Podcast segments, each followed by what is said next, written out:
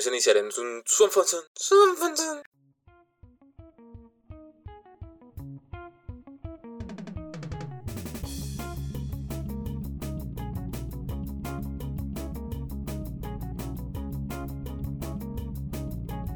Hola, yo soy Valentina Y yo soy Andrés. y esto es Ciencia al son de la historia, donde una microbióloga y un historiador echamos cháchara de ñoñadas del mundo a través de la ciencia y la historia.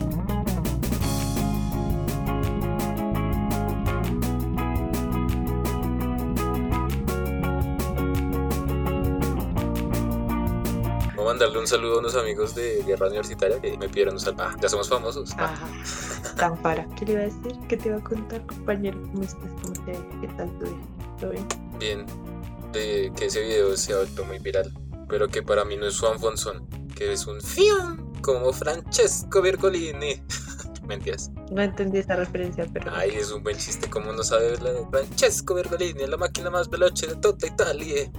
Ay, es un gran video. Bueno, es un audio. En fin, Pero bueno, es bueno. respecto al video es del... ¿Cómo es? Del que video tan chistoso. Pero tiene como mucha verdad en el, o sea, en el trasfondo. Pues que es todo lo del efecto Doppler, ¿no? Eso lo hablaron. Vi un, un video chévere que sacaron los chicos de Shots de Ciencia. Hicieron un video que subieron a Instagram y lo, lo vi por ahí. Súper chévere explicando pues todo lo del efecto Doppler. Como el trasfondo del video, o sea, porque el, el man pues la expresa, expresa cómo, cómo escucha la Como un sonido. velocidad. Un sonido en, Más o sí, en palabras. Ah, bueno, el cambio de frecuencia de una onda en relación con un observador. Ese es el, El efecto Doppler. eh, pues que fue descubierto por Christian Doppler. Muy. Gracias, Farid. Ah, decir.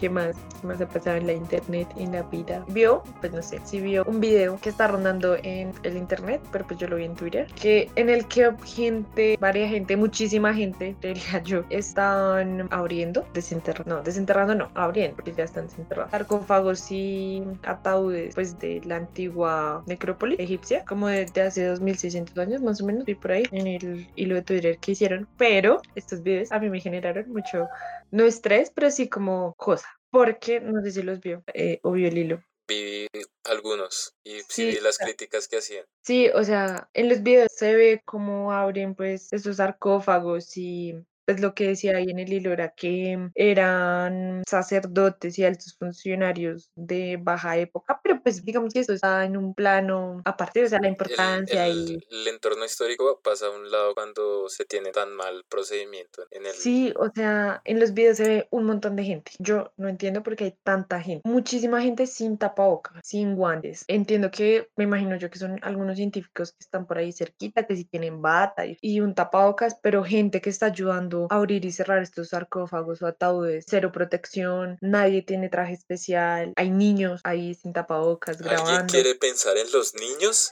¿Alguien, por favor, quiere pensar en los niños? Ah, bueno, aparte de eso, yo no sé si esa gente es consciente de la cantidad de microorganismos que pueden haber ahí, que pueden entrar por vía respiratoria y nos pueden volver a joder la vida, así como lo hizo, pues, como estamos en la pandemia. O Sí, sea, puede pasar así, digamos, algo que pasa mucho en historia es cuando uno hace trabajo de archivo, uno entra al archivo, ya sea el general de la nación, bueno, cualquiera que sea, a uno lo obligan a ponerse tapabocas y guantes por Guantes. reciente o viejo que sea el documento, porque hay casos que alguien se puede infectar, no sé, de gripe española, porque el documento está infectado. Es que son dos cosas importantes, siento yo. Primero, pues el cuidado, el autocuidado y obviamente el cuidado con el entorno y ya en este ámbito, digamos, histórico, pues la conservación de lo que estemos hablando, o sea, mm, yo qué sé, libros, esculturas, o sea, cuadros, o sea, yo no sé, pero pues es un poquito como de sentido como pienso yo, no sé, en fin. Pero sí, ese video yo dije como, ¿qué le pasa al mundo? O sea, tan mal estamos. Hablando de eso, me encantaría trabajar en conservación de arte. ¿Te imaginas? Es- Pues Sí, o sea, siento es que es, una muy buena profesión para unir los dos temas que nosotros tratamos, literal como la ciencia y la historia, es como uno tiene que tener eh, los dos conocimientos. O no he visto esos videos. Yo creo que sí los sabes. Me encantan los videos. ¿Cuáles? ¿Cuáles? Esos videos en los que están restaurando arte. Ah, sí, Eso, obvio. Pero, pero que no sean así como los de esta señora que se volvió meme. Ah, no. La del Jesús como con, como con una embolia y como... ah.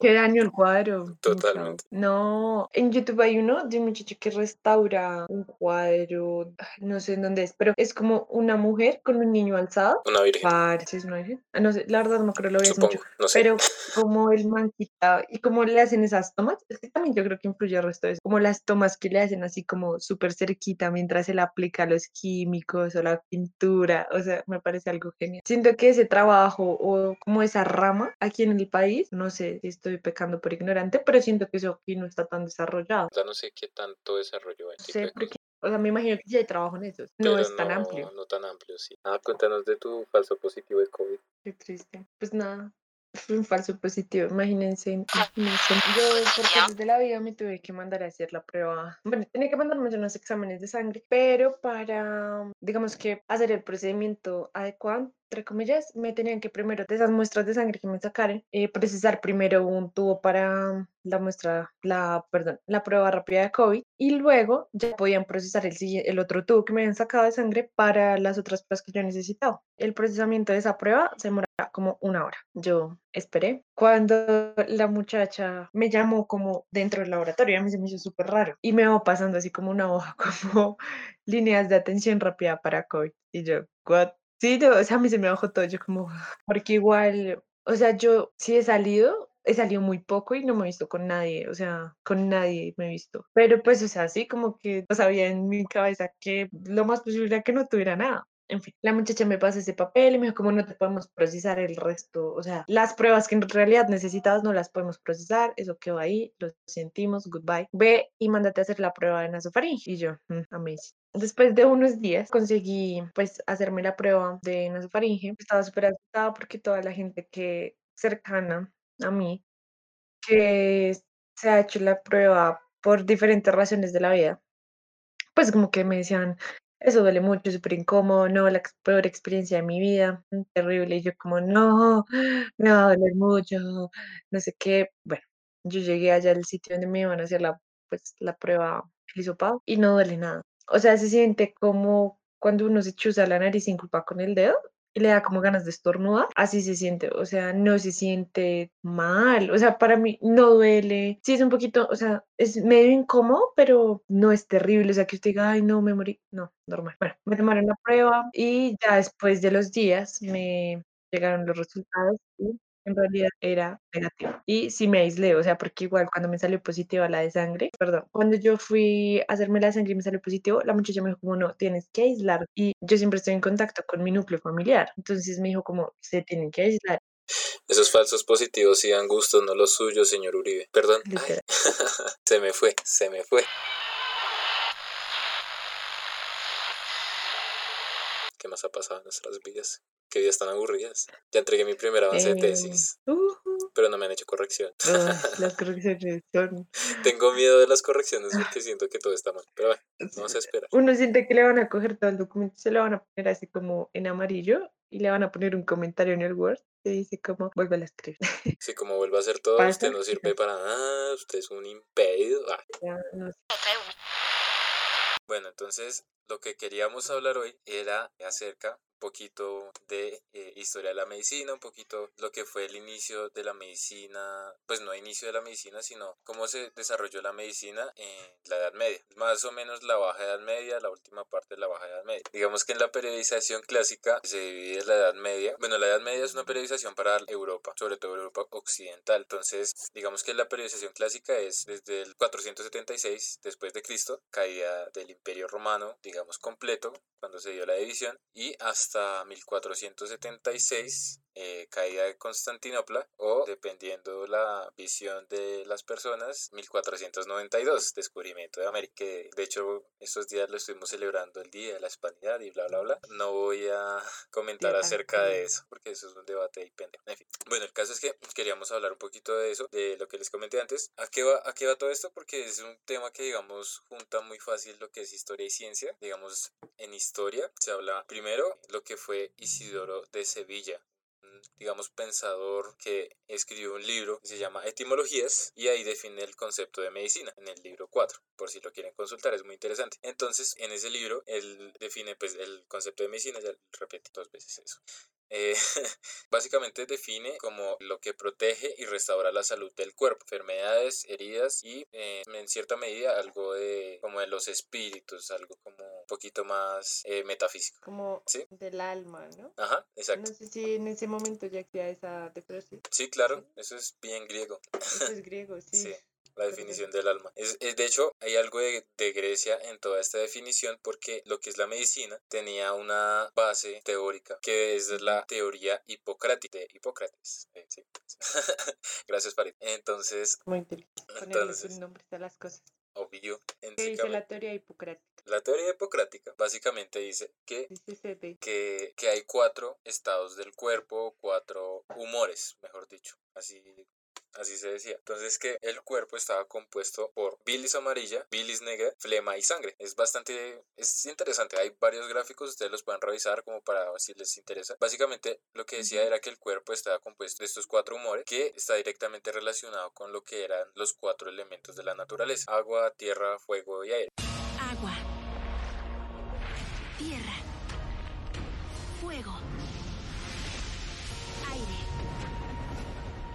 Muchos años las cuatro naciones vivían en armonía. Pero todo cambió cuando la Nación del Fuego atacó.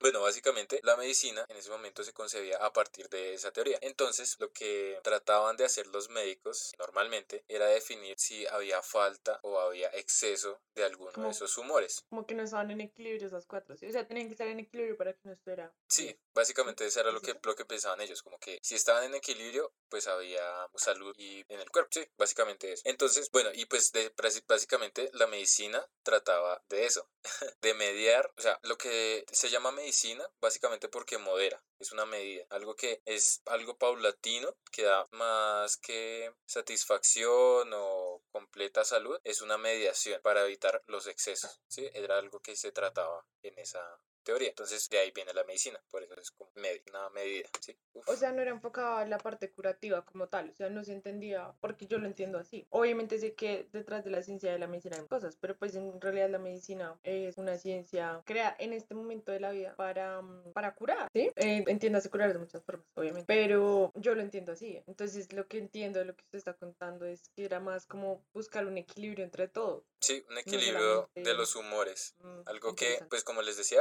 estaba relacionado con los cuatro elementos de la naturaleza. Y pues digamos, eh, o sea, todo, está, lo medían? todo estaba relacionado. Es eso es lo que no entiendo. Sí, era pues, digamos lo que los médicos, digamos, siéndonos algo, digamos, clásico, los médicos de la peste, estos que usaban esta máscara de cuervo bastante reconocida, que ellos no tocaban el cuerpo. El médico no tocaba el cuerpo. ¿sí? Ellos, digamos, solo observaban y a partir de sus observaciones indicaban ciertas faltas o excesos de alguno de los humores. Digamos, básicamente eso. Obviamente eso tiene un poquito más de ciencia detrás, pero digamos, eh, básicamente es eso. Había otro, otra rama, digamos, no sé si decirlo de la medicina porque estaría de pronto cometiendo un error, que eran los cirujanos, ¿sí? La cirugía estaba concebida también en ese momento, pero no como, al, como una rama como tal de la medicina, sino era otra forma de concebir eh, actos curativos o algo por el estilo. Como una sanación. Sí, pero ellos, la, la diferencia con los cirujanos era que ellos sí tocaban el cuerpo, ¿sí? Ahí está la diferencia, digamos, más la diferencia básica. Ah, bueno, entonces la relación con los cuatro elementos y los humores era que primero pues se podía definir como lo hace hoy el horóscopo, si tenía, o sea, digamos, el médico observaba o, y definía si era una persona, digamos, eh, cálida, seca, húmeda o olvido uno y a partir de eso definía qué tipo de persona era, si era una persona arrogante, si era una persona amigable, si era una persona generosa, pues, sí, no usaban exactamente esos términos, pero digamos como por ejemplificar, ¿sí? Entonces a partir de eso podían concebir qué tipo de persona era. Sí, Es, es, es curioso. Es, Para mí es muy real. O sea, yo creo en cierta parte en la astrología, siendo estudiante de ciencias. Siento que está bien.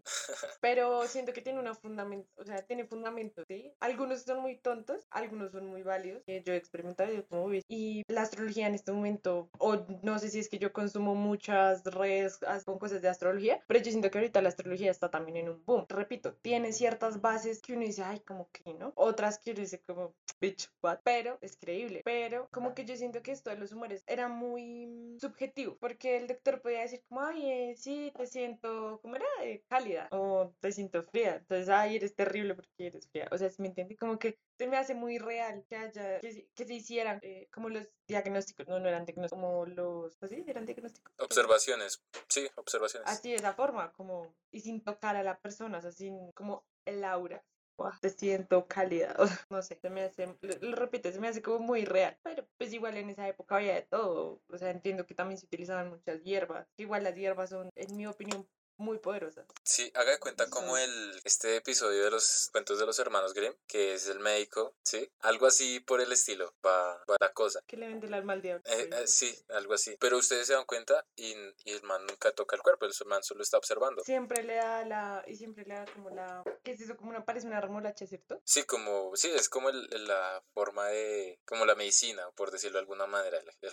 Sí, era, es que él sacaba como una remolacha y, y no me acuerdo si hacía como un jugo o se la así, la verdad no me acuerdo, pero entiendo de qué. Pues Bueno. igual eran tiempos diferentes. Sí, muy Sí. diferentes, obviamente. O sea, era una época, digamos, volviendo a lo de la peste negra, una, la peste básicamente se volvió una enfermedad tan, digamos, viral, ah, porque Sí, porque pues había cero higiene. O sea, el problema básico era que había cero Es higiene. que Ese Entonces, es el problema para todo. sí, exacto. Entonces La asepsia. vienen pues lo que todo el mundo sabe, eso es algo que mainstream, ¿no? Que son unas ratas que venían de Asia y en ese tiempo había mucho intercambio comercial Europa e Asia, sobre todo con China y la India, pues lo que hoy es la China y la India y había mucho intercambio comercial sobre todo por el Mediterráneo Ujú, y había ciertas rutas también terrestres. Sí, y pues en ese momento esas ratas eran básicamente como ver hoy un día un perro, un, Un gato, cualquier... Sí, o sea, era casi un- una especie más de- del, del espacio humano. y Y que pues igual era muy complicado como, como controlar, porque al ser una zoonosis, pues el contagio era muy fácil, o sea, por lo mismo te dice, las ratas estaban presentes en todo lado, entonces estaban, pues en esa época en casas, se metían a las casas, a los graneros, a los barcos, a los molinos, y en los lugares donde, digamos, se, alma- se almacenaban o se transformaban los granos, circulaban por los mismos caminos, o sea, si me entiende, como que se compartía todo el espacio, entonces estaba, y estaban, digamos, en ese tipo de, de lugares muy específicos, entonces,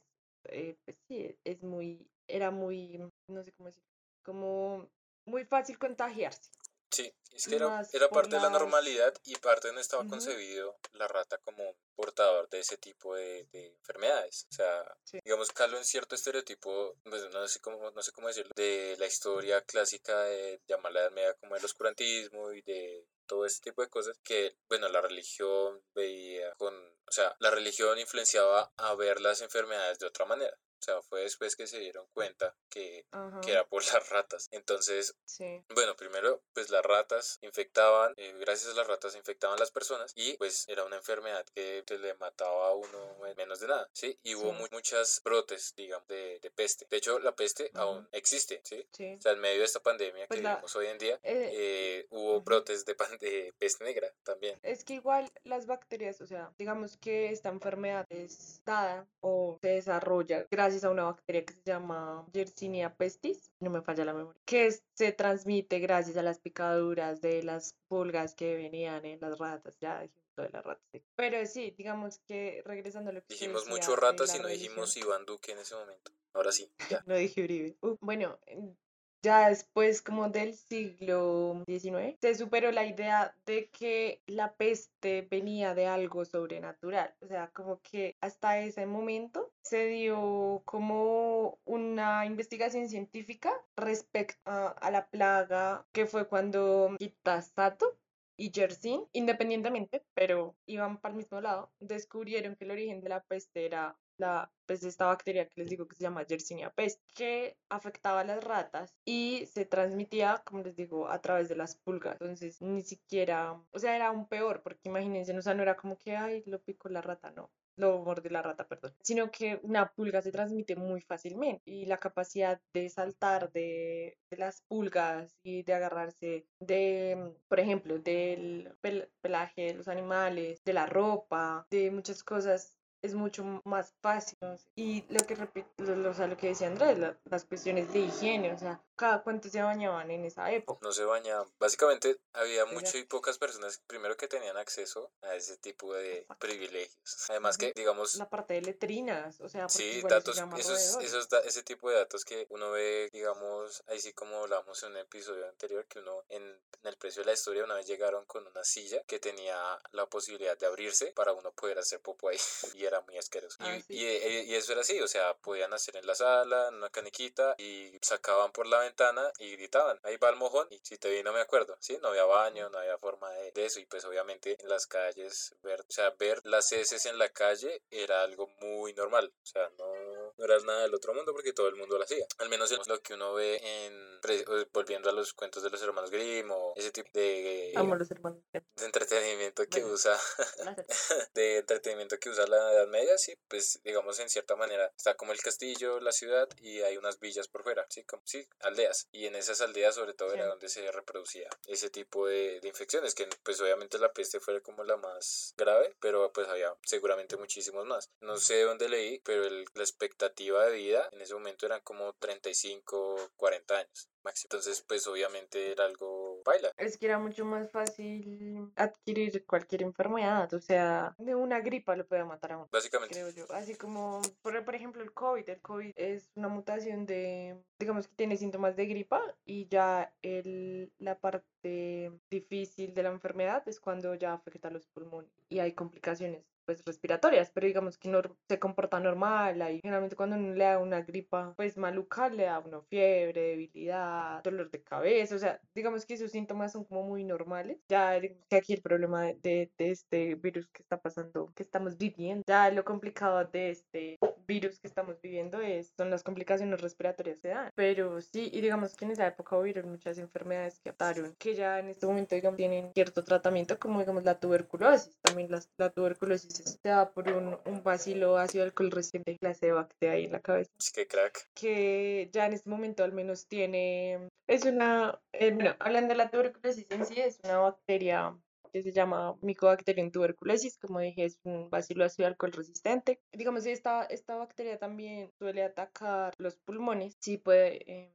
afectar otras partes del cuerpo, pero lo más, digamos que el síntoma principal es un síntomas pulmonares, no sé si está bien dicho. los La tos, la tos. No, sí, no conozco, ¿cómo se dice eso? Eh, como el dialecto médico, pero pues es como toda la parte pulmonar. Digamos, esta enfermedad era muy fácil que se contagiaran en esa época y que se contagien ahorita porque se, se, dice- se disemina a través del aire. Entonces, Sí, pues la tos cuando una persona tose, estornuda, habla, uno pues expulsa ciertas microgotas que te afectan. de babitas. Entonces sí, y digamos que los síntomas se relacionan, entonces es como una tos tremenda, el toser y bueno, cuando uno tose y puede expectorar, uno escupe sangre o cierta mucosidad, hay fiebre, hay sudores, entonces es una enfermedad complicada que digamos en esa época pues generalmente al que le daba tuberculosis, chao te vi, nos vemos. Si te vi no me acuerdo. Exacto. Digamos que ya ahorita hay ciertas, pues, ¿qué te digo? Eh, tratamiento. Creo que hay una vacuna, no estoy segura, pero creo que, Sí, es un- una vacuna le ponen a uno Eh, cuando chiquito, ¿no? De tuberculosis. creo que sí. Es que no me acuerdo, yo no me sé esa- ese esquema de vacunación, pero creo que sí hay una vacuna. A Igual los ya hay dos, a los cuatro y a los cinco. Ah, tratamiento. No se enreden. A las vacunas hay que ir ocho veces. Al nacer y cuando cumplen los dos meses. Al cumplir cuatro, seis y siete meses. Al año, al año y medio y a los cinco años. Así de fácil, sin enredos y nombres extraños. Recuérdalo siempre con de vacunación. Ya hay cierto tratamiento, pues, para esta cosita. Pero pues. Sí, ah, igual, Pues, o sea, es un proceso que fue, que fue muy, muy largo, porque es que uno ve esto y es, estamos hablando de siglos 10, 11, 12, creo que hubo una, una epidemia de peste en el 1320 más o menos, y vuelve a haber una en 1500 y póngale, y después otra vez en 1700 y póngale, casi siempre en los 20, Sí, maldito, maldita década de Lo- los es lo- 20. Es lo que yo le digo, o sea, la mayoría de personas cuando hay una, un- una enfermedad así terrible que afectaba a mucha gente de la población, pensaban como por esa parte religiosa que también se metió, pues que estaba el full el catolicismo, ¿cierto? Sí. A ver, Muy bien. Clases de sociales. Sí, igual, igual no era el Eh, único, porque, bueno, hasta más o menos el siglo XIV, XIII, estaba mucho los musulmanes en, en España, la península ibérica. Sí, de hecho, hay un Mm, apellido, dato curioso, que es el apellido Matamoros, que viene de esa época porque, pues, básicamente mataban moros, así les decían a los... Hay un apellido que se llama. ¿Qué es ese? Yo no sabía. Sí, Matamoros. Mm, Bueno, el punto que está. Ah, bueno, le echaban como la culpa, como a la religión. O sea, no la culpa, pero bueno, sí un poquito. A la religión. Como no, esto es un castigo de Dios, porque tal. sí, Eso les pasa.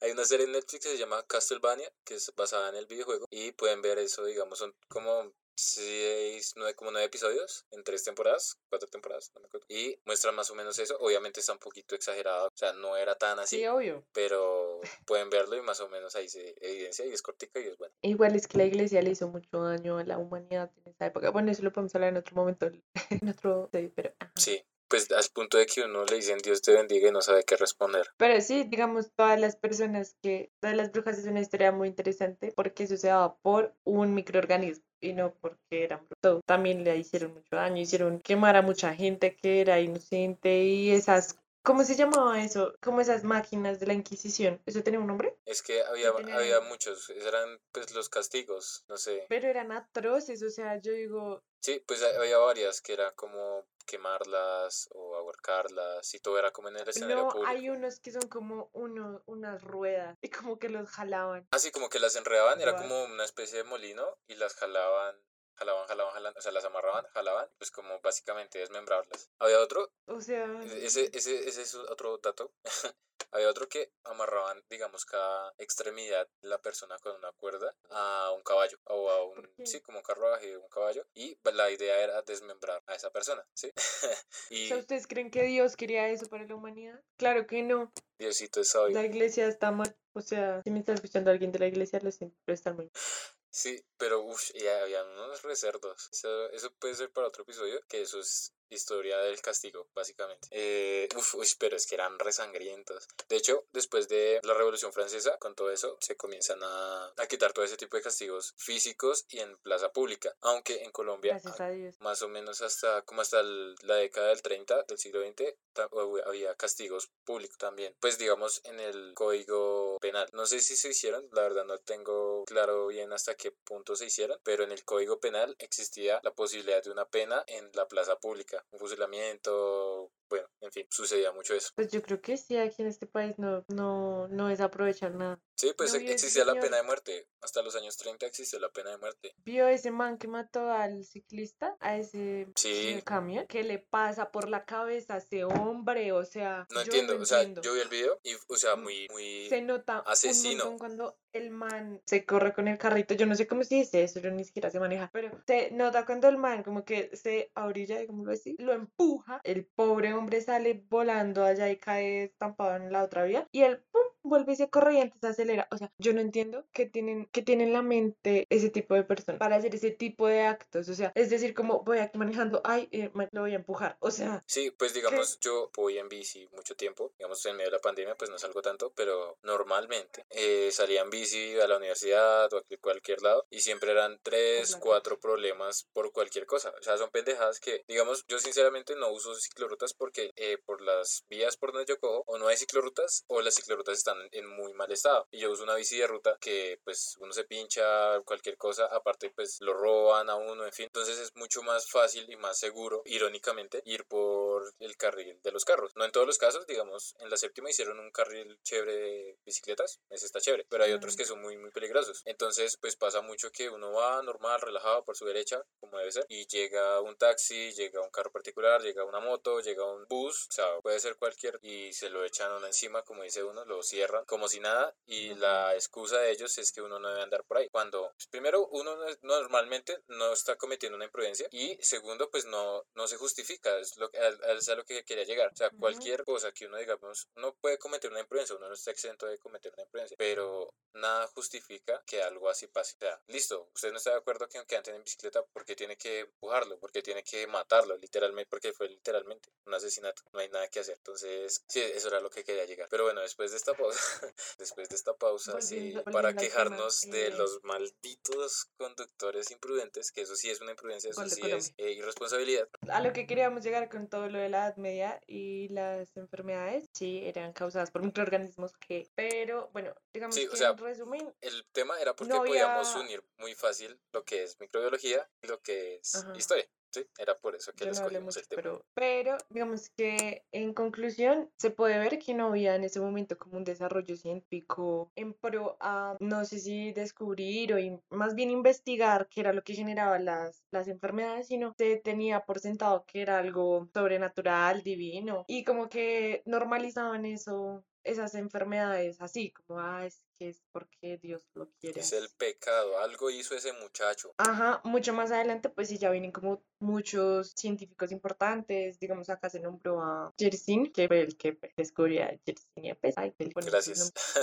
Como muchos otros científicos que vienen más adelante. porque todos sea, esos- Está Pasteur, eh, Anthony Van Leeuwenhoek, que fue el que descubrió. Del pues, microscopio. hizo el Sin querer microscopio, queriendo, el primer pero, pues, ahí está. y descubrió los microorganismos de sus dietas, tal, tal. Nice. Sí, o sea, ya después de, de, de cierto tiempo de oscuridad, digámoslo así, como lo dirían en historia, bueno, no lo en historia, pero de cierto tiempo de oscuridad viene como ese tipo de descubrimientos científicos, pero después de mucho tiempo y de muchas vidas perdidas. También de la mano, pues, como toda la falta de higiene, de asepsia, ¿no? Que eso también potenciaba mucho las enfermedades en esa época. O sea, aquí nombramos dos, tres enfermedades, Sí, pero pues eran dos, un montón. o dos sea, generales, pero había un montón. Y pues es- es- fue algo que no igualmente no, no se acabó con la Edad Media. O sea, digamos, ese es el relato clásico que uno dice, no, ya con la Edad Media y el, o sea, se acabó la Edad Media, viene la la, luz. el Renacimiento, pues no, o sea, no se acabó, o sea, las cosas no fueron de un momento a otro que cambiaron, simplemente de rosa, obvio. comenzó a cambiar.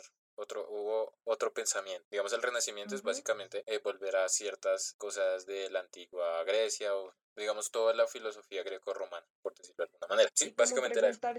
yo siento, no sé si es verdad, pero yo siento que en el Renacimiento ya volvían como esas preguntas del por qué, Exacto. por qué pasa esto, para qué servirá esto. Sí, no se Sí, remitían porque directamente a, a pedir perdón y a confesarse como para ver si algo pasa. O sea, que de pronto sí, o sea, igual la religión sigue hasta estos días sigue siendo muy fuerte. Sí, lo que pasa es que la iglesia también tiene cierto poder, digamos, no sé cómo lo hacen, o sea, son muy inteligentes para que no se les acabe la credibilidad, ¿sí? O sea, sobre todo el catolicismo. Y bueno, hoy en día lo que es el cristianismo, testigos de Jehová y bueno, todo ese, ese tipo de sectas, por decir. Que yo siento que, digamos acá, no sé si me estoy metiendo en arenas complicadas. Yo no sé mucho de las otras religiones, ahora apenas un poquito como del budismo y del hinduismo, muy poco. Pero yo siento que, digamos, estas dos religiones, el budismo y el hinduismo, están como enfocadas a la parte, o sea, a la- al ser espiritual. Si me no sé si me entiende el punto, ¿sí? Como al ser espiritual. Obviamente ellos tienen sus... Sí, digamos lo que es em, el, el budismo de llegar al nirvana, que es como algo de Sí, meditación. pero, y, y lo entiendo que también tienen como, sí, o sea, eso voy, como ellos se enfocan como en el ser espiritual, en que tú seas una persona espiritual. Sí, obviamente tienen sus cosas complicadas, que hacen ayunos súper largos y a veces se despojan como de todo lo que tienen y la parte de la meditación a veces es muy, pues, digamos, como un poquito hardcore o tienen son lo, el Islam, es el, el Islam. bueno, eh, por ejemplo, en el, en el Islam, para la gente que practica el Islam y tal, que tiene que ir a las mezquitas súper temprano y, o súper tarde, bueno, que son como a dos horas súper diferentes y no sé. Pero yo siento que esas religiones van enfocadas un poquito más al ser espiritual, en cambio yo siento que el catolicismo es como a juzgarlo todo, y como no puedo hablar de más religiones porque en realidad no, no he vivido otras religiones, no conozco otras religiones, pero digamos que al vivir el catolicismo aquí en Colombia es como o justificarlo todo o juzgarlo todo. Entonces no es como Sí, que le alimente a uno tanto la parte espiritual. O sea, entiendo que mucha gente es muy espiritual gracias al catolicismo, nice. Pero yo como joven adulto que ha crecido en Colombia todo este tiempo, como que yo digo, bueno, compañeros, para mí la iglesia como institución tiene muchas fallas. Muchísimas. O sea, sí, hay, hay- o sea, es algo que, digamos, el cristianismo, eso puede ser tema para otro episodio, eh, creció de una manera muy, eh, digamos, gracias a, me olvidó el nombre, era un emperador romano, en fin, que implantó el cristianismo como religión oficial del imperio romano. Y ahí comenzó a crecer. Sí, la idea es que, o sea, es que hablar de religión es muy complicado. Porque, Sí, yo creo que mejor, existió cor- Cristo. mejor cortemos ahí porque es que eso se presenta para, primero, para muchos más episodios. Está bien. lo usted queremos acabar el tema. Y también va para muchos problemas. El caso, en la Edad Media, nah, el Llegan caso es que cerremos eh, el tema. eh, la- lo que es ya la Edad Media y eso, digamos, eh, lo que es la medicina, la, era, es algo, un desarrollo de muchísimos años, de muchísimos siglos incluso, que, digamos, en cierto mundo, cierta manera, eh, viene desde esta época, o sea, no es hasta Andrés Besalio, uno de los padres de la anatomía, que eh, comienza a cambiar toda esa idea de la teoría hipocrática, que el man, si no estoy mal, comenzó a abrir cuerpos para confirmar esa teoría y lo que hizo fue refutarla. ¿sí? Si no, Amazing, si no es- científico. Sí, si no, si no estoy incurriendo en ningún error, porque esto lo estoy haciendo de memoria. Pero el caso, y eso fue ya muy, eh, digamos, un poquito más tardío de lo que estamos hablando aquí, de lo que hablamos aquí. Entonces, sí, o sea, digamos, la historia de la medicina era lo que es uno de los temas que de alguna manera podemos juntar muchísimo más fácil lo que, de lo que les decía al principio, ciencia e historia. Entonces, pues sí, era eso. Pues obviamente quedaron muchas cosas por fuera, pero era como, o sea, es algo que vamos a hablar muy Es una constantemente. boca. Siento que, va- ajá, eso iba a decir. Es una abrebocas, porque de esta época no la pasamos a hablar, como de muchas cosas en general, que nos gustan y que obviamente, pues, digámoslo así, miramos un poquito más con lupa de por qué pasaron, cómo hubiera podido ser. Entonces, sí, es como una primera parte de algunos que vamos a hablar, como de la Edad Media y como también de la parte del Renacimiento. Yo siento que está muy enlazado, no sé cómo decirlo, como el despegue de la ciencia Sí. en el Renacimiento. Sí, pues, todo lo que cuando no, ya se puede practicar todo ese tipo de cosas, alquimia, bueno, en fin, todo ese tipo de cosas. En toda esa época es bastante interesante, pero, como pero, Nicolás Flamel Harry Potter. pero, repito, no es como que 1476 o 1492 después, entonces no, ya cambiamos todo, Ya ya, todo listo, perfecto, somos obvio no. mejores personas, no, o sea, obvio, no. Igual todo eso, eso yo me imagino que fue una transición enorme. Como, es como la evolución del mundo, de la humanidad, son el años, muchísimos gente. Años. Bueno, en fin, sí, ya creo que era, era lo que queríamos hablar y esperemos se escuche bien porque innovamos, ah, no mentiras, no innovamos. Comenzamos con otro tipo de grabación para ver si nos sale un poquito mejor el audio, para yo no tener tanto trabajo en la edición. Ah. Amén, y amén, hermano. amén. Y bueno, esperemos que esté muy bien, ah, que les guste, Que se sigan cuidando. que se sigan cuidando, por favor, usen el tapabocas y eh, si van a Bien, salir, bueno, puestos, todo, pues. Todos, si pueden usar doble tapabocas, mejor. Está haciendo frío, entonces mejor. Así se calientan un poquito. O Y, no salgan. a mí o no salgan, pues si no tienen que salir, salgan. si no tienen que salir, no salgan. ¿sí? Ya, Valentina no puede. Wow.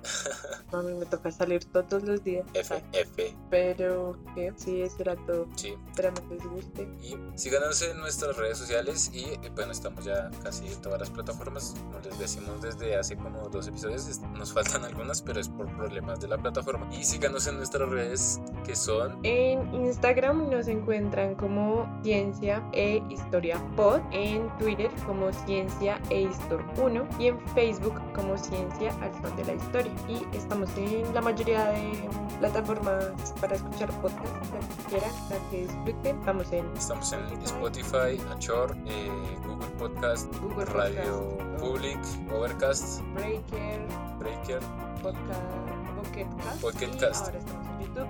y estamos en YouTube, que tenemos que arreglar un poquito el tema de la portada, pero eh, ahí estamos ya también en YouTube, que también es como más fácil para algunas personas.